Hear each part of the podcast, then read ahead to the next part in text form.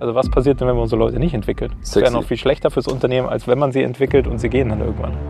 Du machst ein Abo-Modell, weil wir in unserem Geschäftsmodell überhaupt Personal Training nur so günstig in einem Abo anbieten können. Ich glaube, viele Menschen sind bereit, viel Geld auszugeben, wenn sie krank sind. Dann mhm. probieren die alles Mögliche. Aber solange man gesund ist, wieso denn Eigenverantwortung übernehmen ne? für sich? Und nach dem ganzen Lockdown da wieder alle mitzunehmen auf so ein Level, das war schon ein Kraftakt. Also mhm. klar hätte ich jetzt sagen können, ich will das selber machen ohne eine große Marke und ein Franchise-System, aber dann müsste ich ja deutschlandweit präsent werden. Aber wenn mir prinzipiell mein Geschäftsmodell von heute auf morgen verboten wird, dann muss ja der, der diese Entscheidung trifft, die Verantwortung übernehmen, auch finanziell. Also Veit Lindau hat mal gesagt, übernimm für alles Verantwortung, was in deinem Leben geschieht, dann wirst du erfahren, wie machtvoll du bist. Und da geht es jetzt nicht um diese Kontrollmacht, sondern eher um, was man alles beeinflussen kann.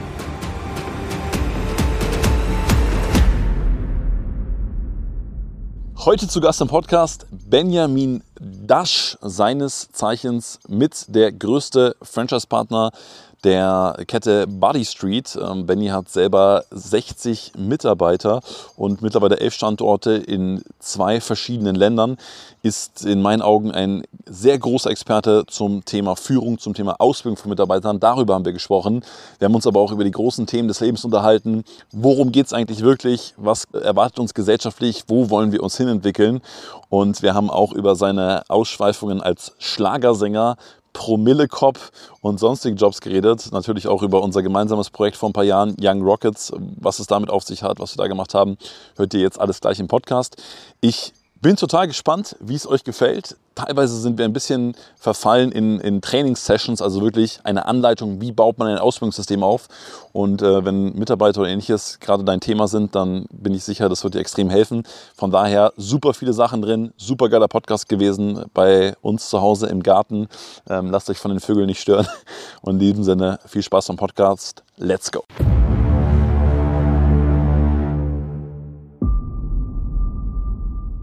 Aber echt geil heute Morgen. Also hast schon geile Sachen rausgehauen. Ja, das, weiß nicht. Ich hatte zwischenzeitlich das Gefühl, es ist zu viel für die, wenn die noch gar nicht so viele Mitarbeiter haben und so. Aber ja, da wollen ja die meisten ja hin. Wollen sie hin, okay.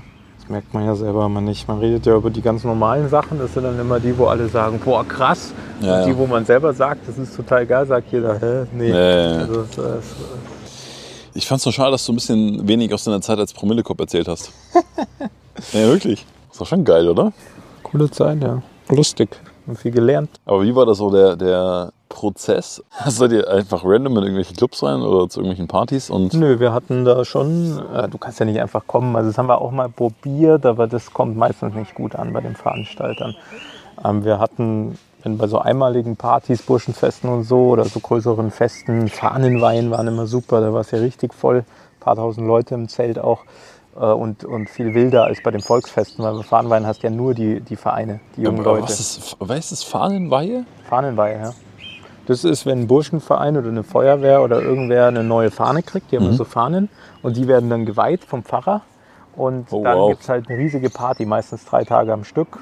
Da bauen die ein Festzelt aus am Fußballplatz. Also es ja. ist nicht nur so eine Burschenparty in irgendeiner Scheune, sondern Festzelt wie ein Volksfestzelt aber halt keine Volksfestbesucher, sondern nur die ganzen anderen Burschen- und Madusvereine von der Umgebung. Okay, crazy. Also nur junge Leute, die ja. alle richtig ballern, die es total geil finden, so ein Promille-Test zu kaufen.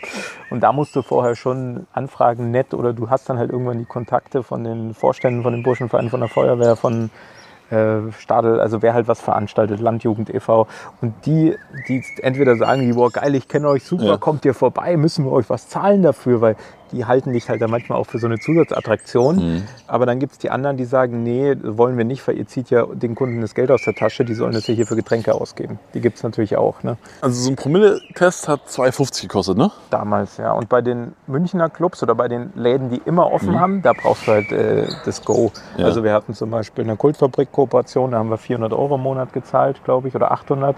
Dafür durften wir halt Kultfabrik überall hin, also in die Clubs, fast in alle, außer in zwei aber auf dem Gelände. Und wir hatten auf dem Gelände auch Schutz durch die Securities von der Kultfabrik GmbH, weil der Chef uns halt total geil fand. Das war der Pfanni-Erbe, der damals der Chef war. Also jetzt ist das ja alles kein, kein Clubgelände mehr. Eckert hieß der, glaube ich. Der war auch noch nicht so alt damals. Also auch ein geiler auch, Name. Also Fanny, der Erbe, das war ja alles Fanny-Gelände. Und da hatten wir halt eine Kooperation, die war richtig geil. Und in der Innenstadt, manche fanden ich halt geil, wie von der Milch bei der Chef. Der fand uns richtig geil. Und andere äh, vom Neuraum zum Beispiel und äh, Nachtgalerie, die haben halt gesagt, nee, wollen wir nicht, zieht den Kunden das Geld aus der Tasche, passt nicht zu Aber, Image, was auch immer. Das, äh, warst du da selbstständig oder, oder war das was, warst du angestellt oder? Das, das ah, habe ich nicht ganz verstanden. Ja, so teils. Also das Franchise-Konzept, das war ein Franchise-Konzept, die Idee kam aus Österreich. Das ist in mhm. Österreich, das hieß Alkomat-Patrouille. Das hat der Fabian dann Alkomat-Patrouille? Genau, das hieß da halt am Anfang Alkomat-Patrouille. Die hatten auch die cooleren Outfits. Das ist ein Franchise-System gewesen damals. Und der aus Österreich, der Gründer, der Fabian war dann da dabei. Und da habe ich gearbeitet auf 450 Euro Basis. Und dann ist er aber ausgestiegen, weil sich mit dem verstritten hat, weil er gesagt hat, der Typ ist ein Abzocker und Franchising ist scheiße und so weiter. Ne? Mhm. Und in dem Fall war es wirklich eine Abzockerei. Also das war nicht Fairplay Franchising oder so, was mhm. Weitraut predigt, sondern es war einfach ein sehr einseitig profitierendes Geschäftsmodell. Und dann gab es aber in Deutschland einen, der hatte auch eine Brand schon und das hieß Alkomat-Patrouille. Das ist der Basti, der kam aus Ingolstadt mhm. und der hat es nur in der Gegend gemacht und hat aber Geräte vermietet und hat auch gesagt, und den hat er dann angeschrieben mal, weil der hatte halt auch Outfits und so und der Fabian hatte keinen Bock, so eine eigene Brand, für was denn? Und dann hat er mit denen kooperiert und hat dem eigentlich die ganzen Geräte abgekauft oder gemietet, zum Warten hingebracht, so hat der Basti ein bisschen was verdient und den Rest hat der Fabian verdient und da habe ich dann aber selbstständig eigentlich mit das gemacht. Also dann also eigentlich war ich wie ein Gebietsleiter. Also mhm. der Fabian hat dann München gemacht und ich das ganze Umland. Und habe dann auch meine und, eigenen äh, Mitarbeiter was, gehabt. Was hast du da verdient? So. 2,50, also wie viel, wie viel Tests macht man an so einem Abend? Also als Angestellter hast du pro Test damals zwischen 75 und 95 Cent verdient. Aha. Und das heißt, du musstest 100 Tests verkaufen, dann hattest du 100 Euro zusammen an einem Abend. Ja. Das war so guter Abend. Also und Trinkgeld obendrauf natürlich. Ne? Da also, kam ein bisschen mehr zusammen, oder? Weil ja, wenn die Leute voll sind, also dann. Wir hatten ja hauptsächlich Mädels und die haben gut Trinkgeld bekommen, weil die typische Kundschaft männlich war. Und dann aber so 100 Euro am Abend mehr. Also es war, wenn du gut warst, 150 und in der Kultfabrik hast du ein bisschen weniger verdient, weil da mhm. musste man ordentlich was an die Kufe abdrücken. Und da war es auch einfach, sag ich mal, viele Tests zu verkaufen. In der Innenstadt, in Schwabing, auf Volksfesten musste es ein bisschen mehr tun. Mhm. Am Volksfest musste man auch oft was abtreten. Da hast du schon nicht nur 75, sondern 85 Cent verdient. Und bei so mhm. Burschenfesten und so Sachen, wo wir umsonst kommen durften, hat man 95 Cent verdient. Und ich habe dann bei den Leuten mitverdient und es ist dann auch schon als Gewerbe gelaufen. Also ich war nicht mehr 450 Euro. Ja, aber was, was, was stand am Ende vom Jahr auf dem Gewerbeschein drauf? Also wie viel? Umsatz? Ja. Weiß ich nicht mehr. Es war wirklich nicht interessant. 10, 20, 30? Nicht mal? Das war halt nett damals so mit 19. Mhm. Ich habe das ja gemacht, wo ich Zivi gemacht habe nebenbei. Mhm. Und dann, wo ich Network Marketing gemacht habe nebenbei und mit Network Marketing und dem konnte ich ganz gut leben. Mhm. Aber jetzt nicht, er hatte jetzt keine Perspektive. Es waren ja auch alles schon so Meilensteine Richtung Franchising oder Richtung Body Street. Also woher kam so dieser Glaubenssatz zu sagen, ich habe jemanden, der, der ein Konzept stellt und ich mache dieses Konzept dann geil? Also ist das so eine persönliche Sache oder? Das weiß ich nicht. Also ich hatte noch nie Interesse, mich mit einem eigenen Konzept zu beschäftigen. Stimmt jetzt auch nicht, weil es ist ja, also die Freude von mir liegt halt in dem, in dem Umsetzen, in dem Machen und weniger in dem kreativen Erschaffungsprozess. Also das macht ja manchen Freude. Mhm. dann können, also Menschen können wochenlang philosophieren, welche Farbe das Logo nimmt. Also ich finde das ermüdend. Ich will halt einfach machen. Da konntest du machen. Also da konntest du einfach machen. Man kennt das ja, also die meisten kennen das ja, wenn man so einen Flow hat. Also du bist in so einem Flow beim Machen und das macht doch Spaß. Wenn du im Flow bist, wenn deine Mitarbeiter im Flow sind, es funktioniert, die Kunden am Schluss vielleicht auch noch. Und das habe ich eigentlich immer in allen Businesses geschafft, auch als Promillekopf. Ja. Ich finde es bei dir bei, bei Body Street sehr bewundernswert, weil du in meinen Augen es ja geschafft hast. Ich meine, ihr seid jetzt knapp 60 Leute, 10 Standorte, zwei Länder. Elf. Elf Standorte?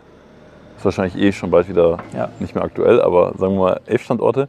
Du hast ja trotzdem geschafft, in einem System eigentlich ein System wiederum zu erschaffen, was aber auch das andere System besser macht. Ne? Also ich, ich, ich für meinen Teil finde es ja wirklich auch irgendwo ein Stück weit altruistisch und uneigennützig, weil du ja auch immer super viel von deinen Prozessen, von deinen Erkenntnissen, von deinen Learnings in ein System reingegeben hast, was dann wiederum alle besser gemacht hat. Muss schon auch für geschaffen sein, oder? Ja, also es ist halt auch die Frage. Ich meine, wir sind ja da in einem Geschäftsmodell bei Street, das sehr lokal ist. Also mhm. klar hätte ich jetzt sagen können, ich will das selber machen ohne eine große Marke und ein Franchise-System, aber dann müsste ich ja deutschlandweit präsent werden und mhm. irgendwie 500 Filialen in Deutschland aufmachen. Und das ist bei dem Geschäftsmodell schon, also es gibt es noch nicht. Ich kann mir auch nicht vorstellen, dass jemand schafft, weil es als Filialsystem echt nicht einfach ist. Also es macht als Franchise so einen Sinn. Und dann ist es halt mir auch sehr recht und lieb und gerne, wenn man einem System angeschlossen ist, einem starken. Mhm. Es macht ja Spaß. Man kann sich mit anderen austauschen, man kann Synergieeffekte nutzen, man mhm. kann viel mehr bewegen in der Welt. Wenn ich jetzt dieses Geschäftsmodell alleine machen würde, könnte ich gar nicht so viel bewegen. Da wären mhm. wir irgendeine kleine Nummer, keiner würde uns kennen. Und wir haben ja bei Body Street äh, den Fitnessmarkt schon ein Stück weit revolutioniert. Also auch wenn das viele jetzt kritisieren würden und sagen, stimmt nicht, aber schau dir doch den Markt an. Also was in zehn Jahren jetzt passiert ist. Also Mikrostudios normal, EMS-Studios normal, das stimmt, man, das Qualität crazy, normal und viele Mitanbieter, die uns eigentlich eins zu eins kopiert haben oder leicht abgeändert haben, die sagen, sie machen es besser oder schlechter oder anders, wie auch immer. Aber am Ende des Tages haben wir schon ein Stück weit die Welt da verändert. Und was mir immer sehr wichtig ist in dem Thema, dass die, ähm, die Wertschätzung für Fitness und Gesundheit gesellschaftlich ein bisschen anhebt. Und das passiert ja dadurch. Das Problem ist ein bisschen für Fitness, Gesundheit in Deutschland, heute immer noch, aber vor zehn Jahren noch mehr, da will ja keiner Geld ausgeben. Also die meisten Menschen sagen, warum mehr als 25 Euro im Monat gehe ich denn für ein Fitnessstudio aus. So war es früher bei einer ganzen großen Anzahl. Äh, kurze Zwischenfrage, warum, warum denkst du, ist das so? Es ist ja echt crazy. Es ist ja wirklich crazy. Also du gibst ja, also allein jetzt, wenn ich an, an Eigenheim denke, wenn ich an Alkohol denke, wenn ich an Autos in Deutschland. Autos Was gibt denke. der durchschnittliche Deutsche für sein Auto aus? Was gibst du und für dein Fitness Auto aus? und Gesundheit äh, viel. ich habe gute Kontakte und also äh, rational betrachtet, für, also was wir anbieten, ist ein Ganzkörperkrafttraining. Ja. Ein sehr gesundheitsorientiertes Ganzkörperkrafttraining, wo du also extrem allein gesundheitlich profitierst, mhm. was ich jetzt nicht nennen darf, ne? Äh, aus gesetzlichen Gründen. Ne? Man darf ja keine Werbung machen äh, für medizinisch und so, ich bin ja kein Apotheker. Ne? Und da kann man so viel machen für ein, fürs Alter. Und eigentlich müsste man auch dafür mehr Geld ausgeben als für sein Auto, für seine eigene, sage ich mal, körperliche, muskuläre Grundgesundheit. Mhm. Zumindest jeder, der einen Bürojob hat und sonst nichts macht. Aber dafür gibt man kein Geld aus. Aber für Alkohol, für Wein, für Feiern, für äh, Autos, für Eigenheim kann ich ja noch ein bisschen verstehen. Macht auch noch irgendwie vielleicht Sinn. Und, und das, der Rattenschwanz, der dranhängt, was verdienen Mitarbeiter in der Fitness- und Gesundheitsbranche? Und ich rede von gut Studierten, die drei, vier, fünf Jahre ja, studieren, wenig, ne? Master ne? machen. Und was verdienen Menschen in anderen Branchen? Und das auszugleichen ist für uns so ein bisschen die Mission. Und bei uns kostet jetzt ein Monat, also im Monat zahlst du eine Mitgliedschaft 150 Euro inzwischen. Das ist äh, ein extrem faires Preis-Leistungs-Verhältnis, was du bei uns bekommst. Aber da sagen schon viele, wo 150 Euro dafür im Monat, puh. Krass. Ja. Beim einmal essen gehen, hauen sie es raus. Und das zu verändern, macht natürlich auch ein bisschen Freude. Und das kriegst du nicht hin als Einzelner. Wir haben hier irgendwie elf Studios in der Region. Da veränderst du die Welt nicht. Aber äh, national in einem starken System kann man das natürlich schaffen. Sehr geil. Also auch sehr geil, weil, weil ich glaube, die, diese übergeordnete Mission nochmal ein bisschen verstanden wird. Wir hatten es ja jetzt während Corona so, ich weiß nicht, ob du das mitbekommen hast, du hast ja einen, bei den, bei den jüngeren Leuten, ich kann jetzt gar nicht genau sagen, welche Zielgruppe, du hast ja einen extremen Boom, was Aktien und ETFs und so weiter angeht. Ne? Dass auf einmal sich super viele Leute damit beschäftigt haben und so langsam dieses Ding äh, in die, in die Köpfe kommt, okay, von meiner Rente werde ich wahrscheinlich nicht leben können. Oh, ich sollte mal was machen. Wenn es jetzt so einen Push gäbe oder so ein Ereignis, was glaubst du, müsste dann gesellschaftlich passieren? Damit wir es schaffen als Gesellschaft, mehr Fokus, mehr Energie, mehr Geld in Fitness und Gesundheit zu investieren? Also ist natürlich eine große Frage. Ja, wenn, darf ich die ausführlich erklären? Oder? Sehr gerne. Also äh, es ist ja so, und da vielleicht ein Gap zu nehmen zu Abo-Verträgen. Mhm. Weil viele Menschen sagen, wo eine Abo-Vertrag, eine Mitgliedschaft finde ich doof. Da bin ich nicht flexibel, bin ich eingeschränkt, gibt es ja. Ne? Ähm, bei Netflix stört es oft nicht, weil es sind nur keine Ahnung, was kostet Netflix? 10 Euro im Monat, ich weiß es ehrlich gesagt nicht genau. Und Kurze Anekdote dazu. Amazon Prime hat mehr Abonnenten als die katholische und evangelische Kirche Mitglieder in Deutschland. Mhm. Also musst du überlegen, ich glaube ich glaub insgesamt 50 Millionen Menschen, also Haushalte mit eingeschlossen, 50 Millionen Menschen nutzen Amazon Prime. Ja, ist ja auch günstiger und ob sie es nutzen, sei mal dahingestellt. Ne? Im Fitnessbereich sehr ähnlich. Also in, in Discount-Studios weiß man ja, dass Großteil der Mitglieder Karteileichen sind. Gibt es eine spannende Studie von 2013 vom Deutschen Sportstudioverband, der haben herausgefunden, dass nur 8% der Mitglieder in konventionellen Fitnessstudios ihr Trainingsziel erreichen. 92% nicht und die meisten davon nicht, weil sie nicht regelmäßig zum Training kommen überhaupt und, äh, und wenn dann halt auch nicht vernünftig, also mit Trainingsreiz trainieren. Da sind aber auch viele angemeldet. Ja. Äh, ist halt günstig. Ich glaube, die Kirchensteuer ist auch ein bisschen teurer, da überlegt man sich das. Und ähm, man muss sich ja überlegen, wem dienen so Systeme und wem dienen Abo-Modelle. Und wenn man da ein Bewusstsein für kriegt, also ich rede jetzt von altes Mensch in der Gesellschaft, macht es ja immer Sinn, etwas zu machen oder nicht. Ähm, und bei uns ist das zum Beispiel so, du machst ein Abo-Modell, weil wir in unserem Geschäftsmodell überhaupt Personal Training nur so günstig in einem Abo anbieten können. Wenn man nur kommt, wenn man zahlt, dann müssten wir einen viel teureren Preis nehmen. Warum? Weil ich muss ja meine Trainer auch bezahlen, wenn du mal nicht kommst. Und wir sind halt nicht der Einzelhandel, Lebensmitteleinzelhandel, wo du eh kommst, weil du irgendwann Hunger kriegst. Oder äh, ein Friseur, wo du auch in regelmäßigen Abständen kommst, weil du sonst irgendwie gesellschaftlich nicht mehr so ganz dazugehörst, wenn du rumläufst wie so ein ganz wilder Pudel. Und äh, das ist bei uns nicht so. Bei uns ist, ob du kommst oder nicht als Kunde, abhängig von deiner Eigenmotivation. Und wenn du jetzt mein Mitglied Karl-Heinz morgens aufsteht, sagt, auch die Woche, da habe ich irgendwie keine Lust auf Sport, muss ich ja trotzdem meine Trainer bezahlen. Mhm. Und damit das geht, müsste ich den Preis so teuer machen, für die, die regelmäßig kommen. Also werden die benachteiligt, weil die mehr zahlen und die nicht oft kommen, die hätten einen Vorteil, weil die zahlen ja nur, wenn sie kommen. Und das fand ich unfair. Habe ich gesagt, das kann ja nicht sein. Deswegen finde ich in so einem Geschäftsmodell wie uns Abo-Modelle total geil. Und wenn das mal jemand verstanden hat, dass er davon profitiert, wenn er regelmäßig kommt, dass er dadurch den günstigeren Preis hat, mhm. dann sagt jeder auf einmal, wow, Abo-Modell ist geil. Und so ist das so ein bisschen auch Bewusstsein für Fitness und Gesundheit. Ich glaube, viele Menschen sind bereit, viel Geld auszugeben, wenn sie krank sind. Dann mhm. probieren die alles Mögliche. Aber solange man gesund ist, wieso denn Eigenverantwortung übernehmen ne? für sich, für den Körper, für seine Gesundheit? Muss man ja auch nicht, muss man auch nicht in einem Studiokonzept. Aber ich kenne so viele Menschen, die Rückenprobleme haben, sagen, ja, man könnte schon mal was dagegen machen, aber muss ich ja nicht. Also ich glaube, es fängt mit der Eigenverantwortung an und das Problem ist ja, dass viele Menschen sich erst bewegen, wenn der Schmerz zu groß wird und nicht vorher schon. Ja. Lässt das sich das so irgendwie bisschen, lösen?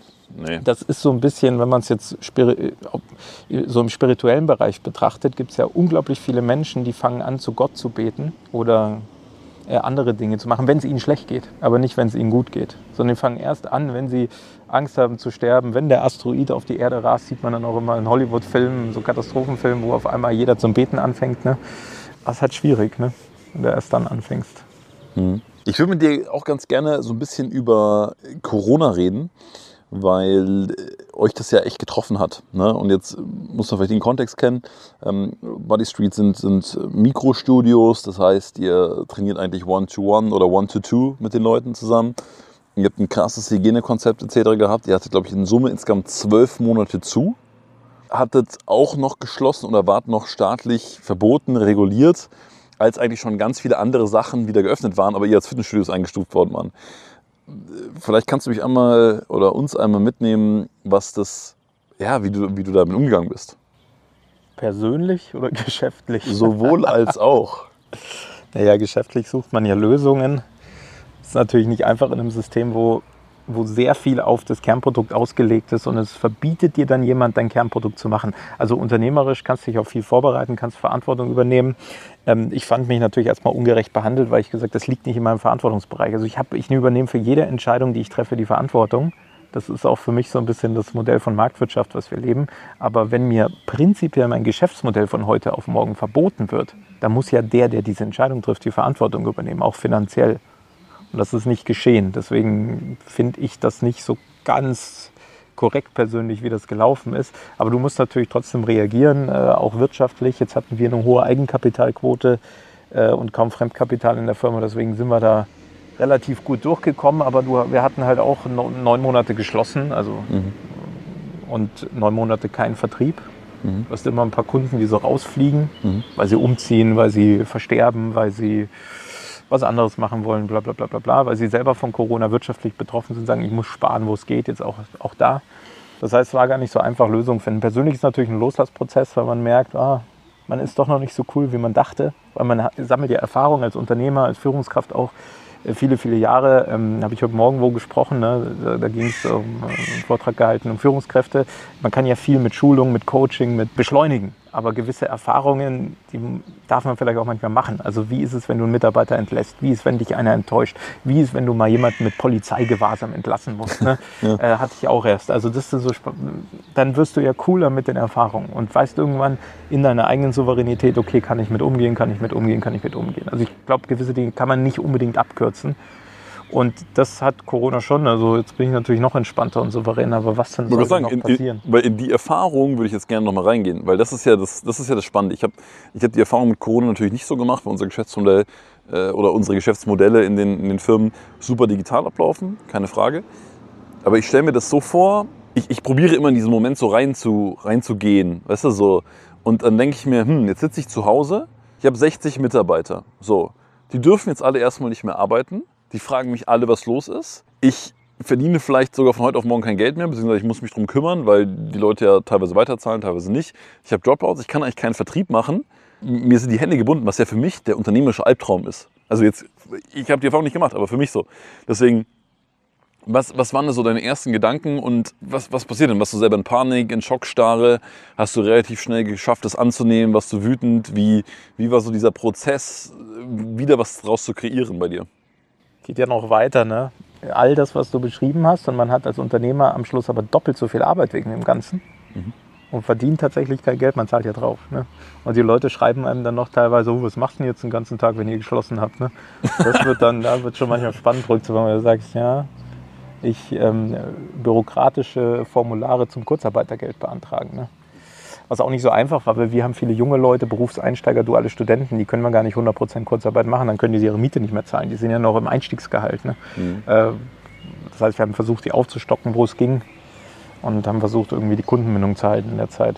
Also für mich persönlich ist, ist glaube ich, schon so ein Ding, die meisten Menschen sind ja veranlangt, entweder in so eine Ohnmacht zu fallen schnell, oh, ich kann jetzt, habe überhaupt keine Kontrolle mehr über mein Unternehmen oder in so ein Machtding zu fallen, also in so ein noch mehr kontrollieren wollen. Und beides ist ja auch nicht so ganz sauber, also ist ja anstrengend. Und ich muss dann immer aufpassen, dass ich nicht in so eine Ohnmacht falle. Mhm. Ich merke, okay, jetzt kann ich eh nichts mehr tun, dann lasse ich es halt. Äh, sondern dass man sich immer wieder seine Eigenverantwortung bewusst macht und in gewisser Weise seine Schöpferkraft, die ja da drin liegt. Ne? Also Veit Lindau hat mal gesagt, übernimm für alles Verantwortung, was in deinem Leben geschieht, dann wirst du erfahren, wie machtvoll du bist. Ne? Und da geht es jetzt nicht um diese Kontrollmacht, sondern eher um, was man alles beeinflussen kann. Was hast du denn erfahren hinten raus? Also was, wo hast du dann wieder Macht in Anführungszeichen gespürt? Na, Macht habe ich keine gespürt. Also Macht ist ja so ein bisschen diese Art von Macht. Äh, oder was ich jetzt als Macht bezeichnen würde, wäre das Gegenteil von Ohnmacht. Das mhm. ist ja nicht die Lösung. Die Lösung liegt ja dazwischen. Ähm, in der Eigenverantwortung der eigenen Größe, würde ich sagen. Weil wenn wir so nach Macht streben, sind wir nicht in der Größe, da wollen wir Dinge kontrollieren. Weswegen auch immer. Und das wird irgendwann anstrengend, das wird auch meistens irgendwann uncool. Da kommt man dann in Burnout, was weiß ich, wenn man nicht aufpasst, das kennt man ja. Und so in der Eigenbeobachtung, in der Eigenachtsamkeit habe ich auf jeden Fall gemerkt, ähm, mach mir da zu viel Stress, also es bringt ja nichts, ne? Äh, selbst wenn von außen so Entscheidungen getroffen werden und dann selber geguckt, welche Lösungen kann man denn finden kreativ. Und Viele haben wir nicht gefunden. Und dann haben wir halt geguckt, was können wir optimieren, wenn es dann wieder losgeht und so. Also die Antworten war jetzt nicht so spannend. War halt dann. War halt, es ist wie es ist. Ne? Mhm. Ich habe loslassen gelernt noch. Also auf einer tieferen Ebene. Man lernt ja immer loslassen. Mhm. Ist ja, wenn man loslässt, ist man frei am Ende des Tages und auch von diesem Zeug loslassen, was da so alles an Existenzängsten und an Ungerechtigkeit mitschwingt. Weil solange man da festhält, ist das ja so, ne, ist wie wenn man an so einem Groll festhält, an den Menschen da ist so viel Energie gebunden von dir, du bist nicht wirklich frei, deine Freude ist nicht frei. Und wenn du mit ganzem Herzen das nächste Projekt angehen willst und du bist so unfrei von deiner Energie her, macht ja keinen Sinn. Eine Erfahrung, die ich auch noch spannend finde oder die mich total interessiert, wie du das wahrgenommen hast, ist, ich meine, bei uns beiden ging es ja unternehmerisch, klar, es passiert immer viel, aber grundsätzlich ging es ja immer bergauf. Ne? Also ihr seid ja auch super schnell gewachsen, äh, einen Standort nach dem anderen, Ausbildung, äh, Preise gewonnen, alles super, geile Leute, super viel passiert etc. Dann kommt auf einmal so dieser Cut und es ist ja kein Geheimnis, dass wenn du jetzt zwölf Monate lang den Laden zu hast, dass auf einmal nicht mehr äh, sich alles verdoppelt und ein Standort nach dem anderen dazukommt, sondern es, es läuft halt einfach mal äh, zahlenmäßig anders als davor. War das für dich eine Umgewöhnung? Würdest du sagen, das hat dich hat dich erschüttert, wachgerüttelt oder was oder, oder äh, irgendwas an deiner Identität gemacht? Oder hast du auch gesagt, hey, ich war einfach so stabil, dass das jetzt einfach so ist, wie es ist und, und wir machen weiter? Oder wie, wie, wie hast du das wahrgenommen? Nee, das war jetzt nicht so das Thema. Eher für die Teammitglieder, für die Mitarbeiter, weil es ja auch immer so, wenn du in so einem äh, Erfolgsflow bist, ne, dann ist natürlich cool, dann macht es auch Spaß, dann bleibt man dran, wenn der Ball mal am Laufen ist. Und nach dem ganzen Lockdown da wieder alle mitzunehmen auf so ein Level, das war schon ein Kraftakt. Also mhm. das war für mich persönlich war das nicht, weil Unternehmer sein heißt ja auch Aufgaben, was unternehmen, Herausforderungen lösen, was, was willst du den ganzen Tag machen? Also wenn du nichts mehr unternehmen kannst, bist du ja kein Unternehmer, dann bist du Investor oder was sagt man noch? Äh, Privatier. Privatier. Keine Ahnung. Also ich bin ja gerne Unternehmer. Ich hatte mein erstes Unternehmen mit 14 Jahren gegründet oder mit 13 damals. Das äh, war noch nicht ganz offiziell, weil das darf man ja in Deutschland noch nicht mit 13, aber so unter der Hand mhm. macht ja Freude. Mhm. Und ich mache es ja auch nicht, um Preise zu gewinnen oder um viel Geld zu verdienen. Also wenn man das macht, kann ich es auch verstehen, wenn einem dann, keine Ahnung, das dicke Auto genommen wird oder gewisse finanzielle Einkünfte. Das tut natürlich richtig weh, wenn man da Abhängigkeiten drin hat. Die hatte ich aber nie drin. Ich hatte die vor allem in dem, ich will was bewegen damit. Und wenn dir natürlich dann ein Jahr lang jegliches Bewegen genommen wird und du dich auch ein Jahr lang gar nicht um andere Dinge kümmern kannst, weil du nur mit wie schaffen wir das Schiff durch den Corona-Sturm zu lenken und das Zeit und Energie kostet. Das war mein Thema noch da drin. Also, aber wenn dann noch jemand finanzielle Geschichten drin hat oder vielleicht auch eine andere finanzielle, eine größere finanzielle Verantwortung hat, was weiß ich, also das schon verstehen. Lass uns noch ein bisschen über den Unternehmensaufbau sprechen. Das äh, war ja auch eine recht wilde Phase bei dir. Wir haben uns ja auch damals äh, kennengelernt bei, bei Body Street und was ich auch immer bei dir super bewundernswert fand, du hast auf jeden Fall immer ein Höchstmaß an Energie. Ja? Also eine, eine, extreme Entdeckerfreude, eine extreme Kreationsfreude. Ähm, du hast immer in irgendeiner Form ja, mehr gemacht als andere, aber jetzt nicht so aus dem äh, Fleiß raus und nochmal was machen, was ich tatsächlich dann auch eher von mir kenne, ja, immer nochmal einen draufzulegen, sondern du hast so gesagt, ach, das könnte man noch machen und hier könnte man noch was machen und das könnte man ausbilden. Woher glaubst du, bekommt der Mensch oder der Unternehmer, und jetzt spreche ich gerade alle Hörerinnen und Hörer an, die sagen, boah, jetzt fehlt mir vielleicht gerade diese Energie, ja, oder dieses Kindliche. Woher kommt diese Leichtigkeit? Woher kommt diese Freude am Tun, am Erschaffen, das ja quasi der, der Motor ist jedes Unternehmensaufbaus? Also das ist nicht so einfach, weil die, die Frage für den Kopf gar nicht so leicht zu beantworten ist, finde ich. Die Frage ist ja, als Unternehmer, finde ich, bist du auch immer Leader. Du bist ja, gehst ja irgendwie voraus mit deinem Ding, mit deinem Baby. Ne? Also ganz egal, ob du Mitarbeiter hast oder nicht. Für mich ist jemand, der vorausgeht, der was unternimmt, der was erschafft, ist, ist ein Leader. Und so als Führungskraft, also als Leader, ist immer die Frage, aus welcher Kraft schöpfst du eigentlich als Führungskraft? Und wenn man jetzt nur aus so emotionalen, sage ich mal, Kräften schöpft in seinem Arbeitsalltag, dann ist es halt meistens so ein Up and Down weil das Emotionale ist, äh, ist in der Kurve sich meistens abnutzt. Also ich höre total gern so Partyschlager ab und zu, aber nach fünf Stunden Partyschlagern, egal wie lange, irgendwann wird es zu müde. Irgendwann sagst du, nee, jetzt ist too much, jetzt mal klassische Musik oder was, keine was Musik. Was hörst du gerne an Oder Stille. Auch sehr viel. Also es kommt immer auf das äh, Genre an. Miki Krause. Miki Krause, auch ein super Sänger, total unterschätzt. Richtig guter Musiker, durfte, glaube ich, nie machen, was er machen will. Der kann richtig gute Musik, aber das Publikum will von ihm nur diesen Partyschlager. Und Partyschlager wird auch oft belächelt, aber man sieht, wie viele Menschen der zum Tanzen, zum Lachen, zum Klatschen in die Freude bringt. Wenn alle Menschen Mickey Krause hören würden, eine Stunde, gäbe es eine Stunde keinen Krieg auf der Erde. Bin ich mir sehr, sehr sicher. Geil, geil. Mickey, Grüße gehen raus. Also ich finde Partyschlager eh unterschätzt, weil kann man sagen, ja, das ist doch keine stilvolle Musik. Wir müssen Jazz hören, wir müssen das hören, wir müssen das hören. Alles klar. Aber wenn man jetzt guckt, für was das so macht mit den Menschen, finde ich Partyschlager genial. Auch wenn man es schnell aus dem Kopf heraus als etwas sehr Schwaches bewertet. Ne? Mhm. Und bei den Kräften ist es auch so. Also ich glaube, wenn du, ich habe ja auch viele Mitarbeiter und Führungskräfte, die sagen, oh, ich habe große Ziele, ich will, ich will, ich will, ich will. Wenn ich zu viel will und zu viel mache, bin ich im Kontrollieren, bin ich im Machen, bin ich in der Macht. Dann ist man so irgendwann mit ganzem Kopf dabei. Mhm. Und dann wird es anstrengend. Also wenn man so, äh, gibt sogar dieses Sprichwort, ne, sei mit dem ganzen Kopf bei der Sache dabei.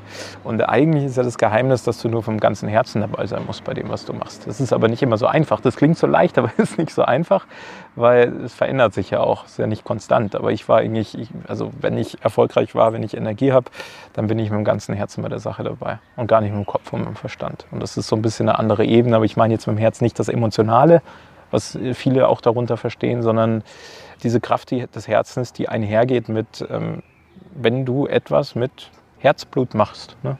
mit deiner ganzen Liebe machst. Und dann ist es ja immer perfekt. Wenn wir mit dem Kopf angehen, mit dem ganzen Kopf, dann willst du es immer perfekt aus dem Kopf machen. Das ist oft schwierig. Deswegen empfehlen ja viele Pareto-Prinzip 80-20. Aber wenn du es im Herzen angibst, ist ja immer alles perfekt. Weil dann gibst du ja deine ganze Liebe rein, dann kann es nicht, nicht perfekt sein. Das ist eigentlich das Schöne. Aber diesen Unterschied kann man jetzt schwierig erklären, natürlich. Ich mich würde es unternehmerisch noch interessieren, weil was sich ja über die Jahre auch verändert, ist ja, wo dein Herzblut hingeht. Ne? Wo du halt am Anfang noch gesagt hast, das operative Umsetzen meines Kernprozesses, ja, können sich bestimmt auch viele mit identifizieren, macht mir total viel Spaß und da steckt mit Herzblut drin und da tue ich alles dafür. Wenn du dann halt irgendwie das in deinem Fall 500. Training gemacht hast oder die 1000. Beratung oder sowas, dann, dann verändert sich das natürlich. Naja, man, muss, man muss ja gucken, äh, was ist Zweck des Unternehmens erstmal und wo ist dann der Platz, der dir entspricht oder wo du am meisten wirken kannst im Unternehmen. Also je nachdem, was man auch machen will. Aber mich interessiert immer, wo kann ich am meisten wirken. Weil man hat ja irgendwie ein Ziel, ein übergeordnetes Unternehmensziel. Dann gibt es einen Platz, wo du am meisten wirken kannst im Unternehmen. Und wenn das ist, wie bei Mickey Krause, der ja auch ein kleines Unternehmen führt, er steht da vorne und ich bin mir sehr sicher, dass er nicht seinen Social-Media-Account oder seine E-Mails macht, sondern dass er dafür Leute hat, ähm, dann ist das der Platz, wo er am meisten wirken kann und vielleicht auch der, der ihm spricht, der ihm viel Freude macht. Und natürlich verändert sich das manchmal. Ne? Und ich habe halt irgendwann gemerkt, ah, ich kann viel wirken, wenn wir ein gutes Ausbildungssystem aufbauen, wenn ich gewisse Seminare gebe und die Leute selber ausbilde in diesen Dingen. Und dann habe ich natürlich in die Richtung nicht nur was gemacht, sondern weiter geforscht. Das hat Freude gemacht. Und dass das viel machtvoller ist, wie wenn ich selber irgendwie äh, Trainings gebe oder äh, was, was weiß ich. Ne? Also gewisse Prozesse mache. Oder wenn ich jetzt selber den ganzen Tag irgendwelche ähm, Inventurlisten führen würde. Da wäre ich nicht so wirksam wie in dem, was ich eigentlich gut kann, was mir Freude macht. Es gibt jetzt aber auch viele Dinge, die kann ich nicht gut, die machen keine Freude, fallen mir schwierig. Und dann muss ich natürlich dafür Leute suchen. Und es kann ja im Extremfall, wenn ich Mitarbeiter einstelle, auch sein, dass ich sage, ich habe keine Lust, mich im Alltag mit Mitarbeitern zu beschäftigen. Okay, dann brauchst du aber jemanden, der das macht. Und ich rede jetzt nicht von einem, äh, was gibt es für diese Jobbezeichnung, so ein, so ein, so ein Spaß-Manager. Ähm, äh, äh, Feel Manager. Feel Manager. Ja. Also nicht, dass ich das generell schlecht finde, aber äh, die Führungsverantwortung brauchst ja. Und wenn du sagst, das ist überhaupt nicht meins, dann brauchst du halt einen stellvertretenden Geschäftsführer, äh, Bereichsleiter, Manager, Mitgeschäftsführer, was weiß ich, der halt gern mit den Leuten ist. Lass uns das jetzt vielleicht mal chronologisch aufschlüsseln. Weil es sind ja in meinen Augen drei Schritte. Es ist ja erstmal überhaupt so die Entscheidung, Leute einstellen, wen stelle ich ein, für welche Position stelle ich ein, traue ich mich die einzustellen, habe ich genug Kunden. Zweiter Schritt ist dann ja Recruiting, ja, wo du bestimmt auch viel darüber berichten kannst. Und dritter Schritt, äh, der mich ganz besonders interessiert bei dir, ist, ist dann die Ausbildung. Also wie mache ich dann die Leute auch so gut oder wie bringe ich die so voran, dass sie es liefern können.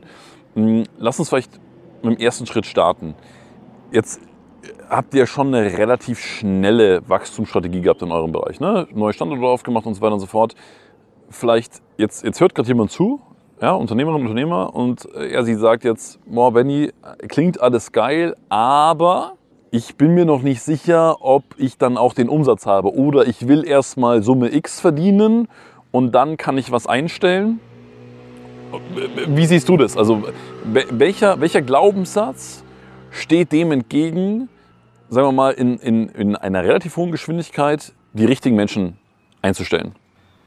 Ja, ich weiß gar nicht, ob wir so die höchste Geschwindigkeit haben. Wir haben das schon sehr nachhaltig eigentlich gemacht. Also trotzdem für unsere Branche, glaube ich, waren wir schon irgendwie schnell, aber jetzt auch nicht überstürzt. Man muss ja selber so ein bisschen das Produkt durchdringen, glaube ich, als Führungskraft. Also die Verantwortung hat man ja oder als, als Unternehmer.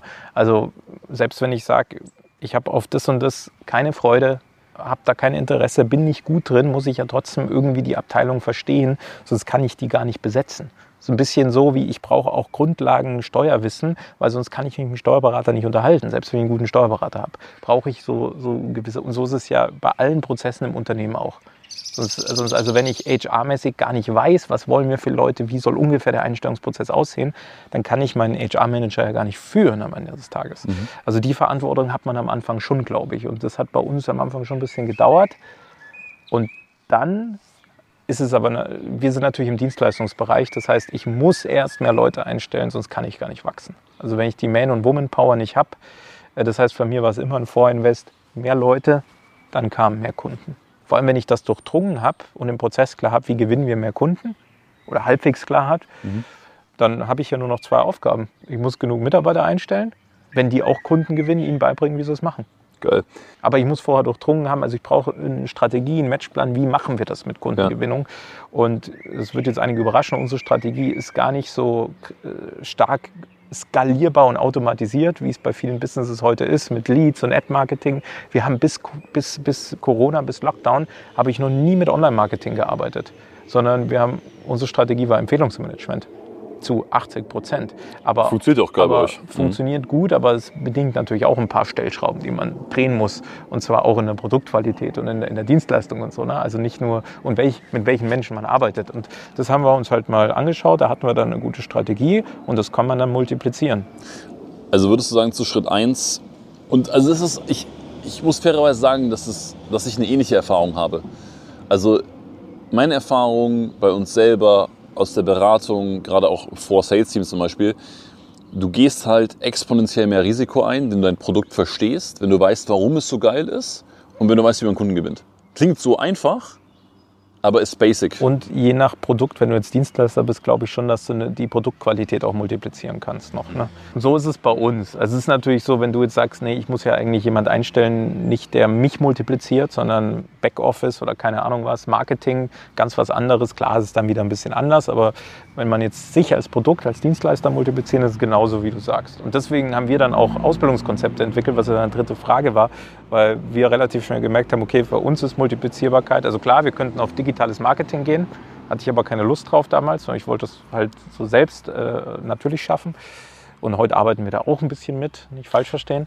Und dann haben wir aber, habe ich gemerkt, okay, dafür brauche ich nur eins, genug Teammitglieder und die müssen halt richtig gut ausgebildet sein. Genau, kommen wir zu Schritt zwei wie gewinnt ihr die dann? Also jetzt, jetzt wir, wir machen mal so ein kleines Unternehmertraining, merke ich gerade, was sehr mhm. gut ist. Du bist ein äh, äh, sehr guter Unternehmer, Benny. In meinem Bereich äh, wahrscheinlich schon, ja. Aber es gibt ja sehr viele Bereiche.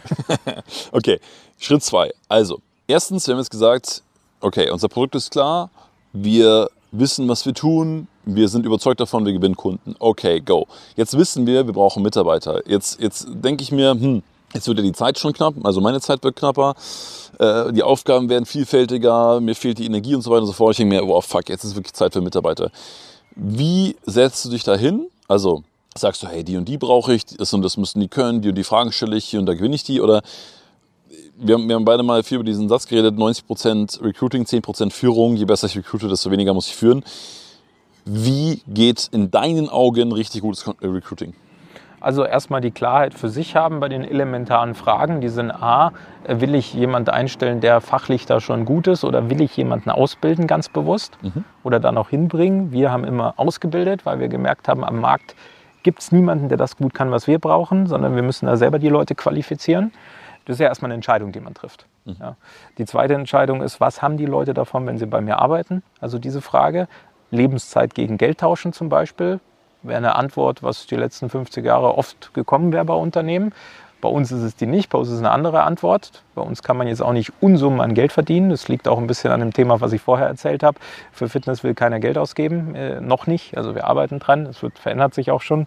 Aber das heißt, die Gehälter in der Fitnessbranche sind nicht so exorbitant hoch. Also irgendwann es hat dann Schluss, wenn du operativ da arbeitest. Ähm, das heißt, das ist nicht meine Antwort. Da könnte ich auch nicht mit punkten, sondern ich muss mein USP groß machen. Und da ich eh selber Leute ausbilden muss, habe ich für mich gesagt, bei uns, wir schauen, dass sie die genialste Aus-, Weiter- und Fortbildung in unserer Branche kriegen. Also das heißt, dieser erste Schritt der Klarheit, du sagst, ich will Leute, die richtig Bock haben, geil ausgebildet zu werden. Genau, das, dann mhm. ist ja meine Zielgruppe schon mal definiert. Und dann kann mhm. ich natürlich in der Zielgruppenarbeit noch mehr gucken, was für Leute brauche ich, was für Werte bringen die mit, was wollen die so, wie alt sind die im Best Case. Also Mehrwert kann ja auch sein, also Antwort auf die Frage, was haben die Leute davon, dass wir ein tolles Team sind, dass wir gemeinsam was aufbauen, dass hier jeder viel Verantwortung bekommt, dass du hier wichtig bist am ersten Tag und nicht irgendeine Nummer wie in einem, ich nenne jetzt mal ein Kontrastbeispiel, vielleicht in irgendeiner staatlichen Verwaltungsbehörde, wo es fast schon egal ist, ob du morgen krank bist oder nicht. Mhm. Und bei uns ist das vielleicht anders oder so. Also diese Frage für dich eine Klarheit haben. Es gibt ja kein richtig oder falsch. Nur ich habe festgestellt, wenn man das klar beantworten kann, und es kann ja auch von Abteilung, Abteilung und Mitarbeiter, Mitarbeiter anders sein. Unsere Nachwuchskräfte, die wir selber qualifizieren, das ist immer die Antwort, weil wir glauben, dass sie bei uns die genialste Ausbildung in der Branche kriegen. Was für uns die genialste ist. Bei, wenn, wir, wenn wir Führungskräfte einstellen oder jetzt für HR ist es ein bisschen was anderes. Ne? Da haben wir eine andere Antwort drauf. Aber für die Nachwuchskräfte, die wir selber qualifizieren, ist das die eine Antwort.